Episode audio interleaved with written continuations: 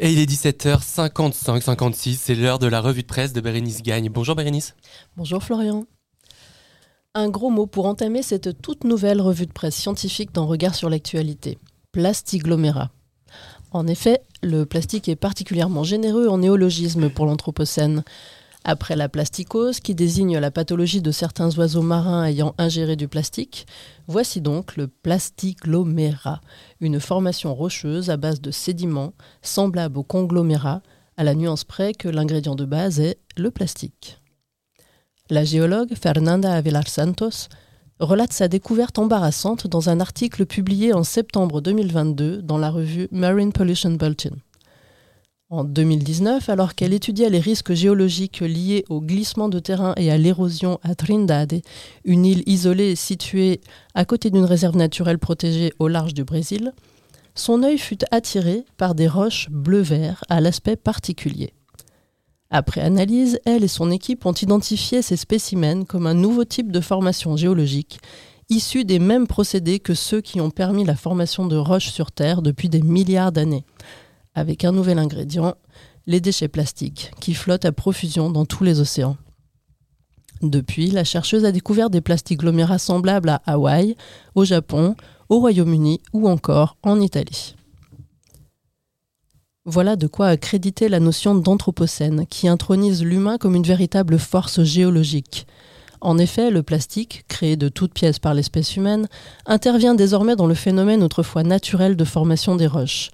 À ce titre, on peut dire que le plastique agit comme un marqueur de l'anthropocène, qui sera conservé dans les archives géologiques de la planète. Consolons-nous un peu en partageant le fardeau des conséquences de l'innovation avec d'autres espèces que la nôtre grâce à un nouvel axe de recherche, l'archéologie des primates non humains. Dans un long et passionnant article du Monde publié le 13 mars 2023, Hervé Morin revient sur la genèse de cette nouvelle thématique scientifique éminemment transdisciplinaire. Elle est née de la rencontre entre des primatologues, désirant comprendre la transmission de compétences comme la fabrication d'outils chez les singes, et des archéologues. C'est en étudiant comment les chimpanzés de la forêt de taille en Côte d'Ivoire se transmettent l'usage d'outils en pierre pour casser des noix que le primatologue Christophe Busch a mis en évidence le caractère culturel de leur pratique et a cherché à en comprendre l'origine.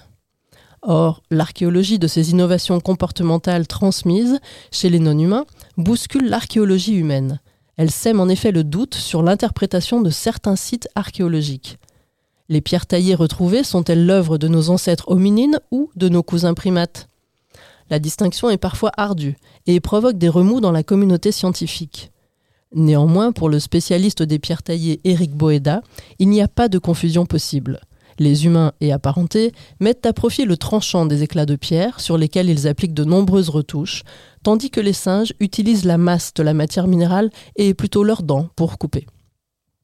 Il n'en reste pas moins que depuis la première mise en évidence de l'utilisation d'outils chez les chimpanzés par l'éthologue Jane Goodall en 1963, ce goût prononcé pour le bricolage a également été révélé chez d'autres singes, grands et petits, mais aussi chez d'autres animaux comme les oiseaux par exemple. Et ce comportement ne répond pas uniquement à un instinct selon Christophe Busch. Il relève d'un processus de pensée qui n'avait pas été prédit. Pour lui, en attribuant d'emblée aux humains et à leurs ancêtres l'ensemble de la production lithique, une partie des archéologues et des psychologues font comme si le monde des animaux n'existait pas. De là à parler de primatocène, hmm, bien essayé, mais le pas à franchir semble bien trop grand pour avoir une chance de soulager notre conscience d'Homo sapiens sur le dos des primates. En attendant, nous ne pouvons plus faire l'autruche. Non seulement nous ressentons d'ores et déjà les effets du dérèglement climatique dans notre chair, mais, et l'heure est grave, même le bulletin météo de France Télévisions, pourtant le dernier carré de résistance du consensus dans un monde polarisé, nous impose désormais de prendre en compte l'évolution du climat, avec de nombreux indicateurs exhibant le désastre en cours. On pourra même plus se réjouir naïvement de ce qu'on appelait, il y a peu encore, des températures anormalement douces pour un mois de février. Bonne soirée à vous sur Radio Anthropocène.